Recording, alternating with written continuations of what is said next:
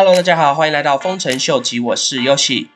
因为这几天比特币跟加密货币市场的价钱震荡的相当的大，那就让很多比较不熟悉币圈的朋友觉得，是否应该投资比特币，或是加密货币，或是这个新的区块链的科技？那我觉得，与其大家执着在短期的价钱的一个浮动当中，我们倒不如从一个比较宏观、比较远的一个角度来去看整个加密货币市场跟比特币，还有整个区块链的科技，在未来将会是如何的发展。那所以今天我想要跟大家再分享一下 Kathy Wood 这个 Ark Investment 的 CEO 之前跟 Salt Talks 他们这个新闻所做的一段 interview，希望大家透过 Kathy Wood 的这段访谈中，可以对整个加密货币、比特币或是整个区块链的科技更加的有信心。那就让我们来看一下这段 interview 吧。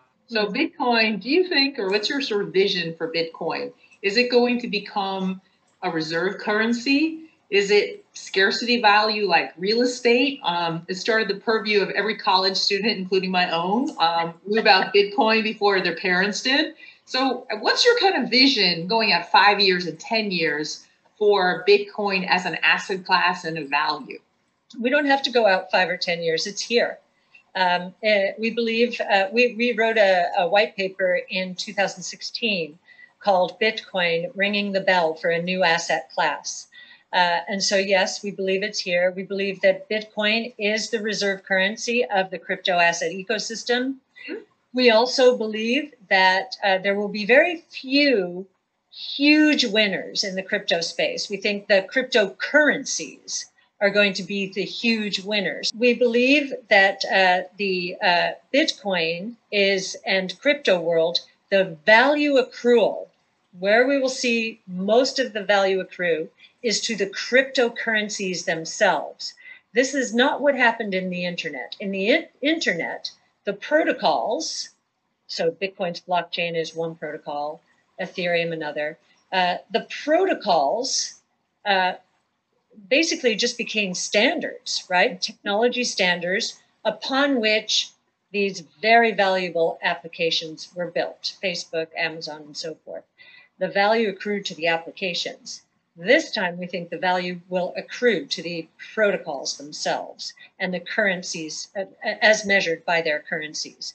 Mm-hmm. Uh, we, we, believe that Bitcoin is already the reserve currency of the crypto asset ecosystem.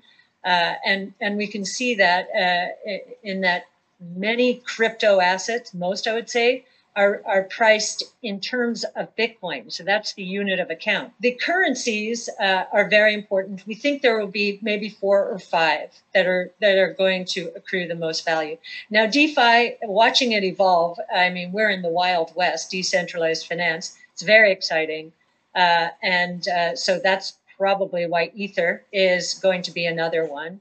Um, we do have uh, a, a, fund uh, right now only with two currencies in it. Uh, this is a private fund, uh, and that's Bitcoin and Ether. Yes, we think it's an asset class. We think Bitcoin itself uh, will. I was quoted in some paper. I never said this, but someone did some homework and added what I was saying up and said, you know, ARK thinks this is a $10 trillion opportunity when it came to Bitcoin.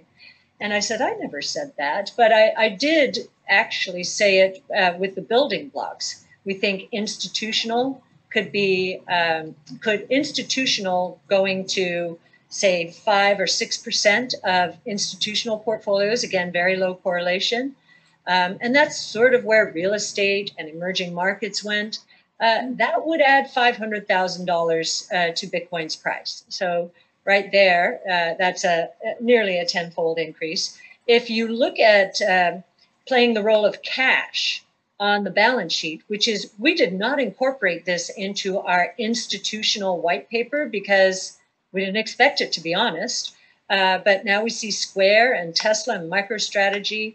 Uh, they have diversified some in the case of Square and uh, Tesla, it's 5 and 8% respectively uh, MicroStrategy, it's 100% of their cash in Bitcoin.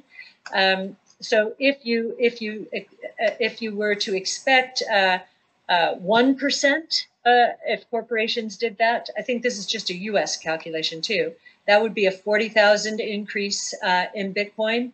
If it's 10%, closer to where Tesla is, uh, that would be a $400,000 increase in the price. So again, uh, another eightfold increase. So, and those are just two use cases. I mean, the biggest use case is an insurance policy for anyone in the world, uh, you know, to protect against confiscation of wealth. And part of that, it could be inflation with unhinged monetary policies. I think that's a much more of a risk in emerging markets. And so I think we'll see a lot of insurance policies being taken out in the form of uh, Bitcoin. Larry Forner, you've uh, recently launched a space ETF. Mm-hmm. So I'm a Star Wars um, fan from way, way back. Tell mm-hmm. us more about space and the opportunity and how are you going to invest in it? Right. Uh, and it's a very exciting opportunity. The reason, again, I'll go back to the technologies are ready and the costs have come down low enough. Uh, SpaceX has been uh, a, a, game changer here. Reusable rockets. Uh, mm-hmm. it, you know, I think Elon was doing it so that he could get to Mars. Uh, but from our point of view, as uh, innovation investors, the the declining cost by reusing a rocket, I think uh, the Falcon 9 is up to nine times, if I'm not mistaken. Mm-hmm.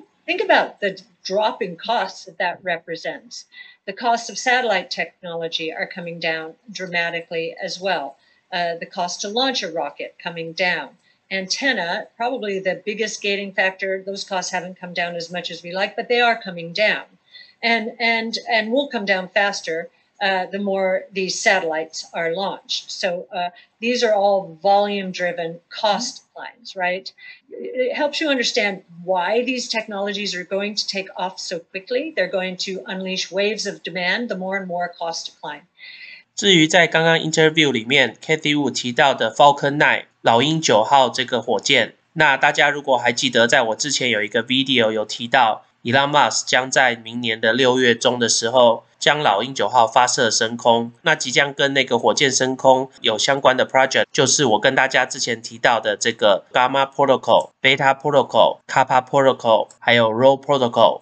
那大家如果还记得话，这四个 protocol 都是跟 LED 的看板有关。那今天再跟大家介绍一个叫做习 protocol，现在其实也找不到许多相关这个习 protocol 的一些资讯。不过只知道说这个习 protocol 它已经将我之前跟大家提到的这四个不同的 protocol 整合在同一个网页里面，然后在这个网页的下面。它已经将明年六月中 Face X 的火箭即将发射的时间在倒数进行当中。那如果大家点击这里的话，就可以去找到它的 contract address，就是它智能合约的地址。那你目前这个 C protocol 的价钱的话，大概在零点零二 cent 左右。那至于 SpaceX 跟这个 C protocol、跟这个 Gamma protocol、跟这个 Beta protocol。跟这个 Kappa Protocol 还有这个 Raw Protocol LED 整合起来的不同的这些数据的一个这些我们所谓的迷因币，到底是不是像我们之前提到的，跟明年火箭发射升空有非常大的关系呢？这个部分的话，我们就要等到明年才知道喽。那希望大家看完这段 interview 以后，能对加密货币、比特币或是区块链的科技。能更加的有信心，在这段加密货币市场比较震荡的一个时期，大家可以比较平心气和的来看这个加密货币的市场。希望整个区块链的科技能跟 Cathy Wu 推演的一样，在将来能够大放异彩。那我们就先聊到这喽。如果喜欢我 content 的朋友，麻烦帮我按赞、订阅、分享、开启你的小铃铛。那如果对我的 content 有任何 comment 的朋友，也麻烦帮我在下面留言哦。那我们今天先聊到这喽，拜拜。